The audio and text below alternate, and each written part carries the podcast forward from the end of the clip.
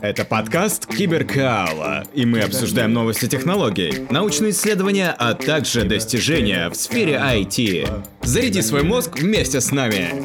Привет всем! С вами Владимир Киселев, создатель портала Киберкаала. Получи профессию будущего Data Engineer. У нас на сайте киберкаала.рф идет набор в группу курса по нейросетям, глубокому и машинному обучению с нуля киберкаала.рф. Это обучение с удовольствием. В этом выпуске еда, космос, бактерии и роботы. Много интересно, познавательно. И первая новость на сегодня. Глубокое обучение ускоряет обнаружение живых бактерий с помощью тонкопленочных транзисторных матриц.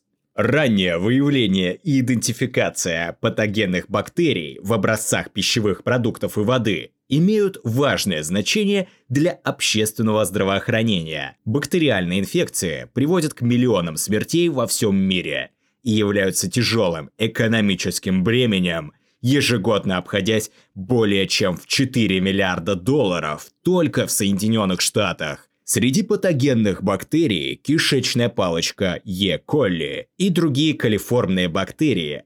Они являются одними из наиболее распространенных и указывают на фекальное загрязнение в образцах пищи и воды. Наиболее традиционный и часто используемый метод обнаружения данных бактерий включает культивирование образцов, которое обычно занимает более 24 часов – для окончательного считывания и требует экспертного визуального осмотра.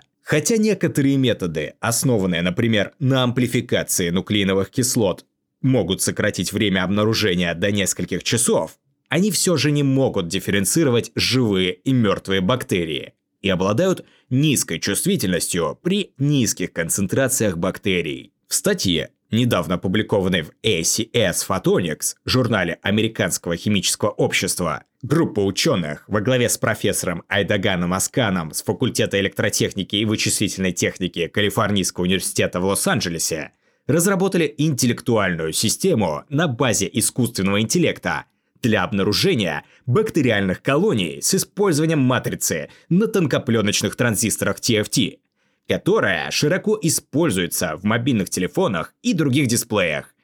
Сверхбольшая область изображения матрицы TFT 27 на 26 мм, изготовленной исследователями Japan Display, позволила системе быстро фиксировать характер роста бактериальных колоний без необходимости дополнительного сканирования, что значительно упростило как аппаратную, так и программную разработку. Эта система позволила сэкономить около 12 часов времени по сравнению с методами культивирования на основе золотого стандарта. Анализируя микроскопические изображения, полученные TFT-матрицей, в зависимости от времени, система на основе искусственного интеллекта может быстро и автоматическим образом обнаруживать рост колоний с помощью глубокой нейронной сети – После обнаружения каждой колонии вторая нейронная сеть используется для классификации видов бактерий. Эффективность этой автоматизированной системы обнаружения бактерий и колоний была продемонстрирована путем раннего обнаружения и классификации трех типов бактерий – E. coli, Citrobacter и Klebsiella pneumoniae.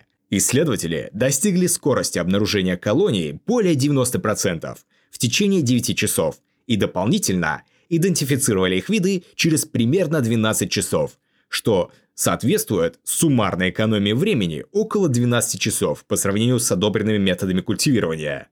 Кроме этого, все этапы цифровой обработки занимают менее 25 секунд при использовании стандартного компьютера без использования GPU – графического процессора – Результаты демонстрируют возможность использования автоматизированной системы обнаружения бактериальных колоний на основе искусственного интеллекта с использованием TFT-матриц в качестве быстрого, экономичного и точного метода, который особенно подходит для ограниченных ресурсов окружающей среды.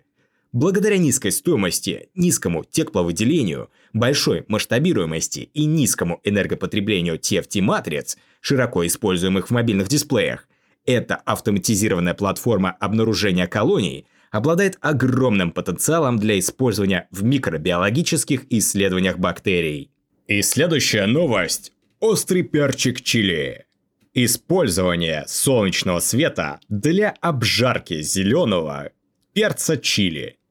Каждый август и сентябрь в Осух, Нью-Мехико и соседних штатов наполняет ни с чем не сравнимый острый аромат жареного зеленого перца чили. Это восхитительное блюдо региональной кухни имеет зеленый цвет, но обжаривание перца чили для усиления вкуса и облегчения удаления несъедобной кожицы вряд ли можно назвать экологически чистым. Только в Нью-Мехико сжигание пропана для обжаривания перца приводит к сезонным выбросам примерно 7800 тонн углекислого газа. Это эквивалентно вождению 1700 автомобилей в течение года – Инженер Санdia National Laboratories Кеннет Армихо, выросший на чилийской ферме в Сабиниале, расположенной между Альбукерке и Сокоро, штат Нью-Мехико, считал, что существует более экологичный способ обжаривания зеленого чили.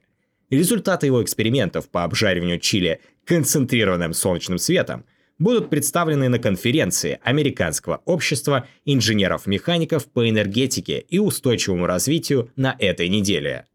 В своей повседневной работе Армиха использует энергию Солнца на Национальном испытательном центре солнечной тепловой энергии в Сандии, чтобы исследовать новые способы использования световой энергии.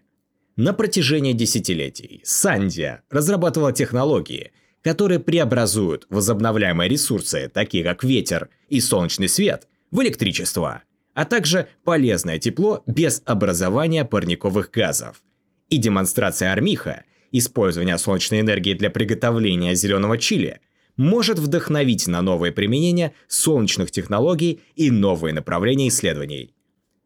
При помощи нескольких инженеров, технологов и стажеров компании Сандия установила традиционную стальную барабанную жаровню для обжаривания чили на 200-футовую башню Национального испытательного центра Сандия по солнечным тепловым испытаниям. А также они затащили роторный механизм, работающий от интенсивного солнечного тепла. Инженер использовал концентрированную солнечную энергию для обжаривания трех партий зеленого чили весом 22 фунта две из которых были промыты непосредственно перед обжариванием, а одна была обжарена в сухом виде.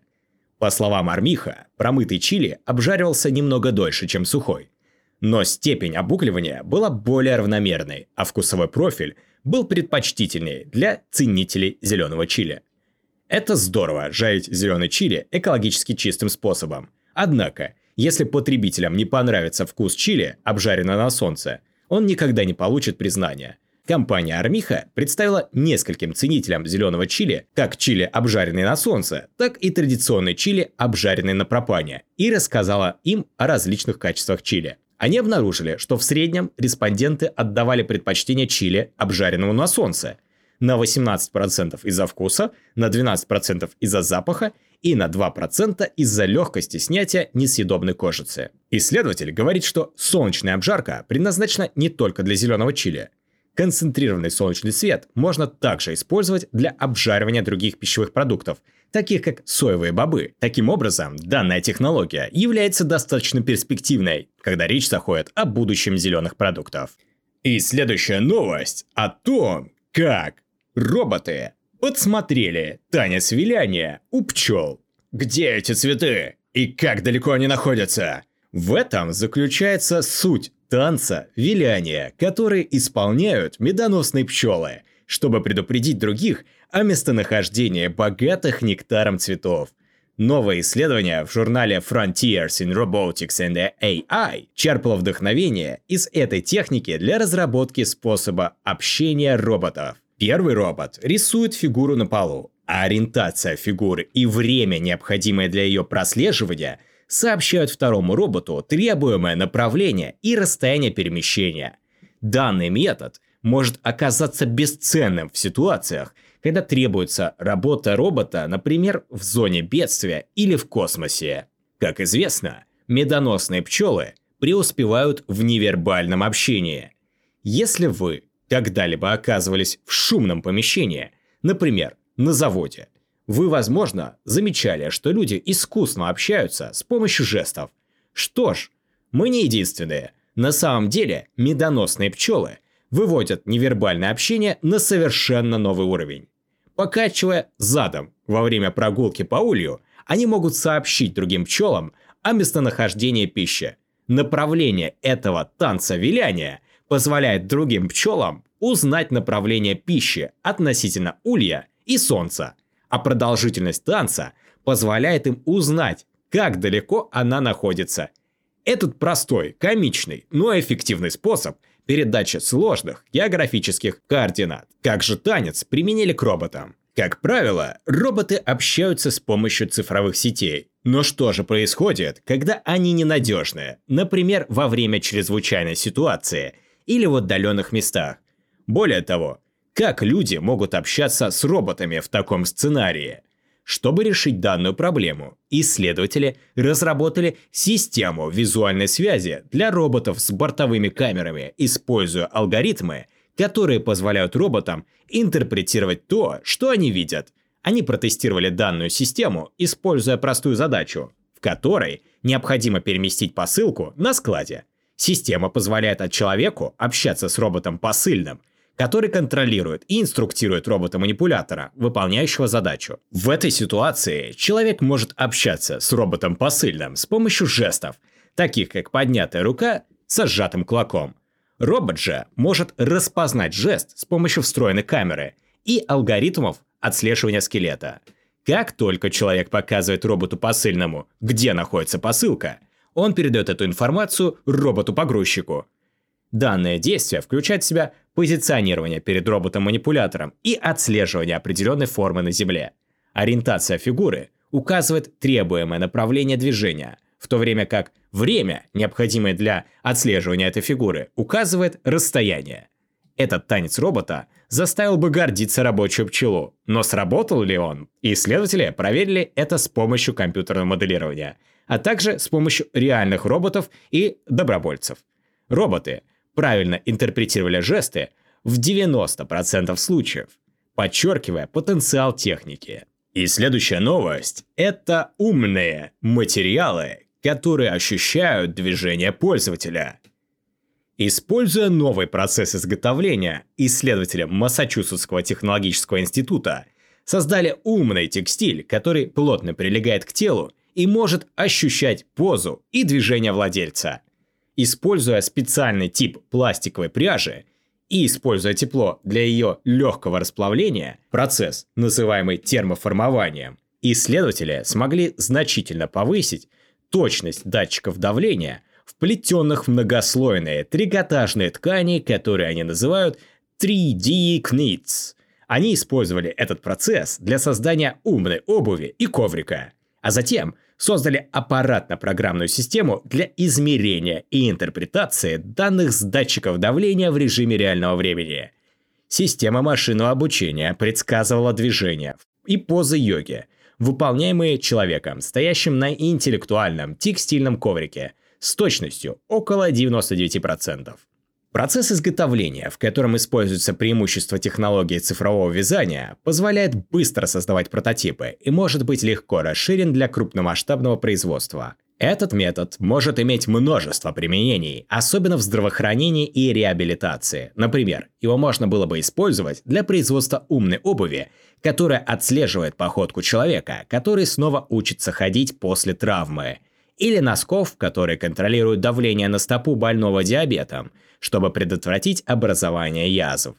Чтобы создать интеллектуальную текстиль, Исследователи используют цифровую вязальную машину, которая сплетает слои ткани рядами стандартной и функциональной пряжи. Многослойный трикотажный текстиль состоит из двух слоев проводящей пряжи, переплетенной вокруг пьезорезистивного трикотажа, который изменяет свое сопротивление при сжатии. Следуя паттерну, машина прошивает эту функциональную пряжу по всему текстилю горизонтальными и вертикальными рядами – там, где функциональные волокна пересекаются, они создают датчик давления. Но пряжа мягкая и податливая, поэтому слои смещаются и трутся друг от друга, когда пользователь движется. Это создает шум и вызывает колебания, которые значительно снижают точность датчиков давления. Ученые придумали решение этой проблемы, работая на трикотажной фабрике в Китае. Они наблюдали за рабочими, делающими кроссовки из термопластичных нитей, которые начинают плавиться при нагреве свыше 70 градусов по Цельсию, что слегка заставляет затвердевать текстиль для сохранения точной формы. И ученый решил попробовать включить плавление волокон и термоформование в процесс интеллектуального изготовления текстиля. Как только он усовершенствовал процесс изготовления, понадобилась система для точной обработки данных датчиков давления. Поскольку ткань вяжется в виде сетки, ученый Викаксоно создал беспроводную схему, которая просматривает строки и столбцы на ткани и измеряет сопротивление в каждой точке – он разработал эту схему, чтобы преодолеть артефакты, вызванные призрачными недостаточностями и неоднозначностями, которые возникают, когда пользователь одновременно оказывает давление на две или более отдельных точек. Вдохновленный методами глубокого обучения для классификации изображений, Викаксоно разработал систему, которая отображает данные датчика давления в виде тепловой карты. Эти изображения передаются в модель машинного обучения, которая обучается распознавать позу или движение пользователя на основе изображения тепловой карты.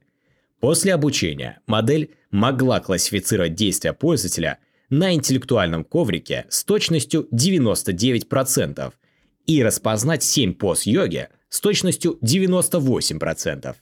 Они также использовали кругловязальную машину для создания облегающей обуви Smart Textile с 96 точками измерения давления, распределенными по всему 3D-текстилю. Они использовали обувь для измерения давления, оказываемого на различные части стопы, когда владелец пинал футбольный мяч.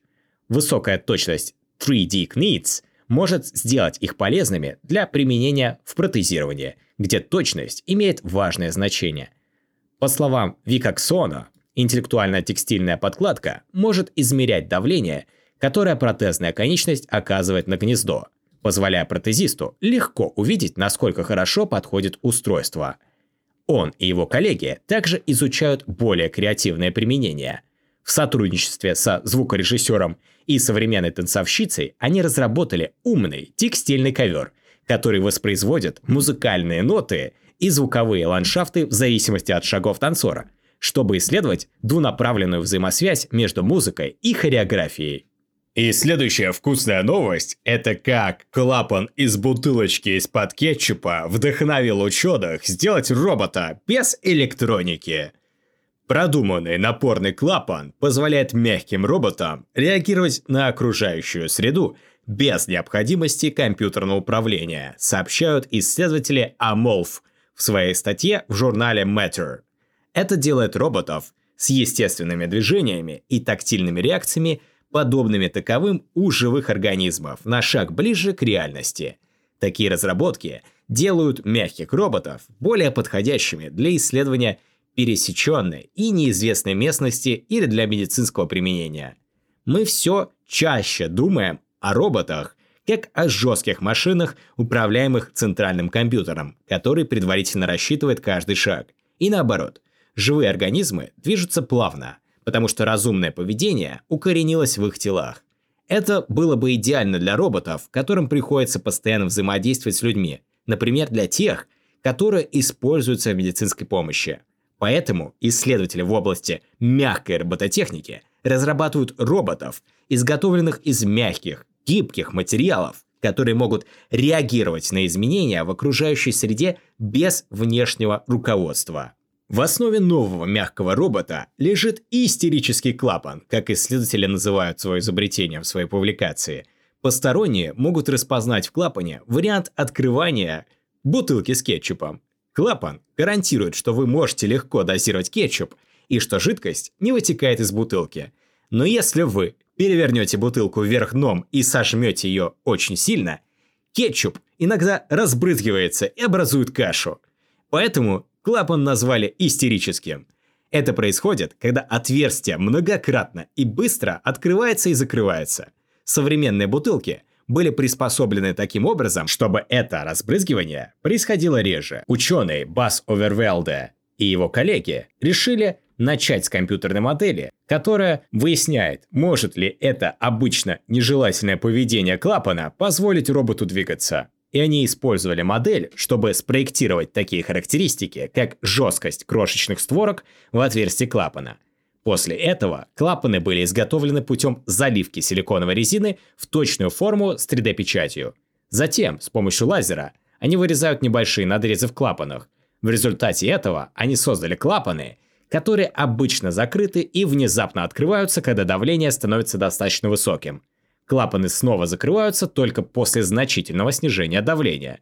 Если вы подключаете такой клапан к насосу и резервуару, вы автоматически создаете ритм создания давления и выпуска воздуха. При этом мышцы мягкого робота попеременно накачиваются и расслабляются. И следующая новость. Математические вычисления показывают, что квантовое взаимодействие через галактики возможно. Команда физиков из Школы физики и астрономии Эдинбургского университета использовала математические расчеты, чтобы показать, что квантовая связь через межзвездное пространство может быть возможна. В своей статье, опубликованной в журнале Physical Review, группа описывает свои расчеты, а также возможность того, что внеземные существа пытаются связаться с нами с помощью такой сигнализации – в течение последних нескольких лет ученые изучали возможность использования квантовой связи в качестве высокозащищенной формы передачи сообщений. Предыдущие исследования показали, что перехватить такие сообщения без обнаружения было бы практически невозможно. В новой работе исследователи задались вопросом, возможно ли подобные типы связи в межзвездном пространстве. Чтобы выяснить это, они использовали математику, которая описывает движение рентгеновских лучей через среду, например, те, которые путешествуют между звездами. Если быть более конкретным, они хотели посмотреть, смогут ли их расчеты показать степень декогеренции, которая может возникнуть во время такого путешествия. При использовании квантовых коммуникаций инженеры сталкиваются с квантовыми частицами, которые теряют некоторые или все свои уникальные характеристики, при взаимодействии с препятствиями на своем пути. На самом деле, они оказались довольно хрупкими. Такие события известны как декогеренция, и инженеры, работающие над созданием квантовых сетей, разрабатывают способы преодоления данной проблемы. Предыдущие исследования показали, что пространство между звездами довольно чистое. Но достаточно ли оно чистое для квантовой связи?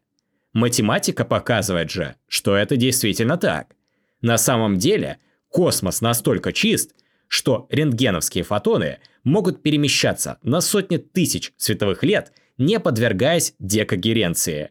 И это включает гравитационные помехи от астрофизических тел. В своей работе ученые отметили, что оптические и микроволновые диапазоны будут работать одинаково хорошо. И следующая новость. Физики впервые увидели водовороты у электронов. Несмотря на то, что молекулы воды являются отдельными частицами, они текут вместе, как жидкость, создавая потоки, волны, водовороты и другие классические явления в жидкости. Не так обстоит дело с электричеством. Хотя электрический ток также состоит из отдельных частиц, в данном случае электронов, частицы настолько малы, что любое коллективное поведение между ними заглушается более крупными взаимодействиями, когда электроны – проходят через обычные металлы. Но в определенных материалах и при определенных условиях такие эффекты исчезают, и электроны могут напрямую влиять друг на друга. В этих случаях электроны могут течь коллективно, как жидкость. Физики из Массачусетского технологического института и научного института Вейцмана наблюдали, как электроны движутся в вихрях или в водоворотах, что является отличительным признаком потока жидкости, который, по прогнозам теоретиков, должны проявлять электроны, но до сих пор этого никто не видел. Электронные вихри ожидаемы в теории, но прямых доказательств до сих пор не было, а увидеть это значит проверить. Говорит Леонид Левитов, профессор физики Массачусетского технологического института. Теперь мы это увидели, И это явный признак пребывания в новом режиме, где электроны ведут себя как жидкость, а не как отдельные частицы. Наблюдения, о которых сообщается в журнале Nature, могут послужить основой для разработки более эффективной электроники. Когда электричество проходит через большинство обычных металлов и полупроводников, на импульсы и траектории электронов в токе влияют примеси в материале и колебания между атомами материала. Эти процессы доминируют в поведении электронов в обычных материалах, но теоретики предсказали, что в отсутствие таких обычных классических процессов квантовые эффекты должны взять верх, а именно электроны должны улавливать тонкое квантовое поведение друг друга и двигаться коллективно, как вязкая, похожая на мед электронная жидкость. Такое поведение, подобное поведению жидкости, должно проявляться в сверхчистых материалах и при температурах близких к нулю. В 2017 году Левитов и его коллеги из Манчестерского университета сообщили о признаках такого флюидоподобного поведения электронов в графене, тонком, как атом, листе углерода, на котором они вытравили тонкий канал с несколькими точками защемления – они заметили, что ток, посылаемый по каналу, может проходить через сужение с небольшим сопротивлением. Это наводило на мысль о том, что электроны в токе были способны протискиваться через токи защемления коллективно, подобно жидкости, а не закупориваться как отдельные песчинки. Чтобы визуализировать электронные вихри, команда обратилась к дителлуриду вольфрама, сверхчистому металлическому соединению, которое, как было обнаружено, проявляет экзотические электронные свойства при выделении в двумерной форме толщиной в один атом. Дителлурит вольфрама – один из новых квантовых материалов, в котором электроны сильно взаимодействуют и ведут себя как квантовые волны, а не как частицы. Кроме того, материал весьма чистый, что делает текучее поведение непосредственно доступным. Исследователи синтезировали чистые монокристаллы дителлурида вольфрама и отшелушили тонкие чешуйки материала. Затем они использовали методы электронно-лучевой литографии и плазменного травления, чтобы сформировать из каждой чешуйки центральный канал, соединенный с круглой камерой с обеих сторон.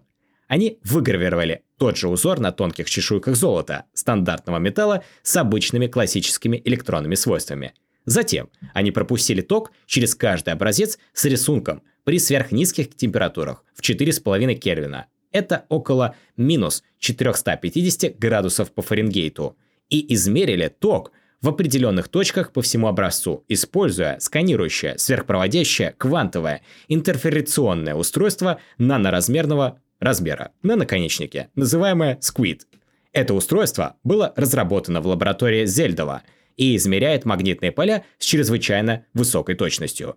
Используя данное устройство для сканирования каждого образца, команда смогла детально наблюдать, как электроны текут по узорным каналам в каждом материале, Исследователи заметили, что электроны, проходящие по узорным каналам в золотых чешуйках, делали это без изменения направления, даже когда часть тока проходила через каждую боковую камеру, прежде чем снова соединиться с основным током. Напротив, электроны, проходящие через детеллурит вольфрама, проходили через канал и закручивались в каждую боковую камеру, подобно тому, как это делала бы вода при сливе в чашу. Электроны создавали небольшие водобороты в каждой камере, прежде чем вытекать обратно в основной канал. Наблюдения группы являются первой прямой визуализацией закрученных вихрей в электрическом токе.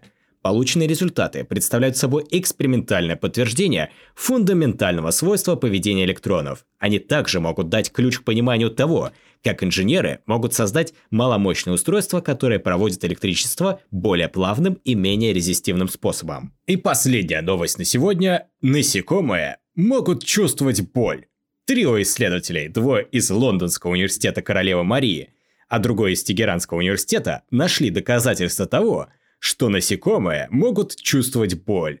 В своей статье, опубликованной в Proceedings of the Royal Society, Матильда Гиббонс, Ларс Читка и Саджетах Сарлак описывают проблемы, с которыми они столкнулись, пытаясь выяснить, чувствуют ли насекомые боль, и логику, которую они использовали, чтобы показать возможность данного явления. Предыдущие исследования и неподтвержденные данные показали, что насекомые не чувствуют боли.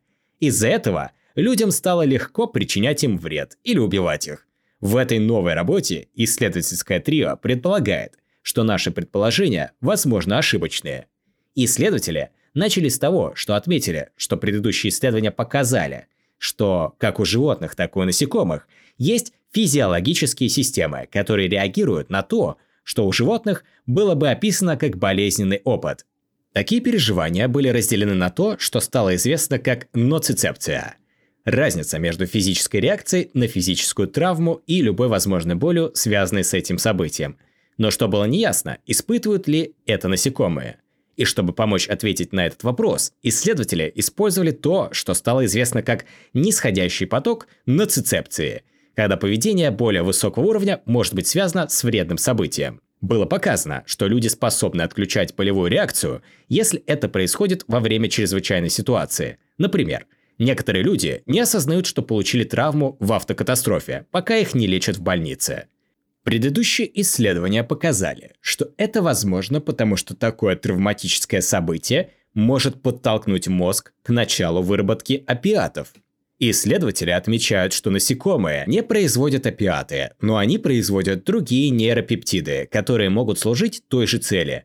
Они обнаружили, что такие нейропептиды вырабатываются у насекомых во время травматических событий, что позволяет предположить, что они способны к нацицепции в порядке убывания, что может свидетельствовать о том, что они действительно чувствуют боль.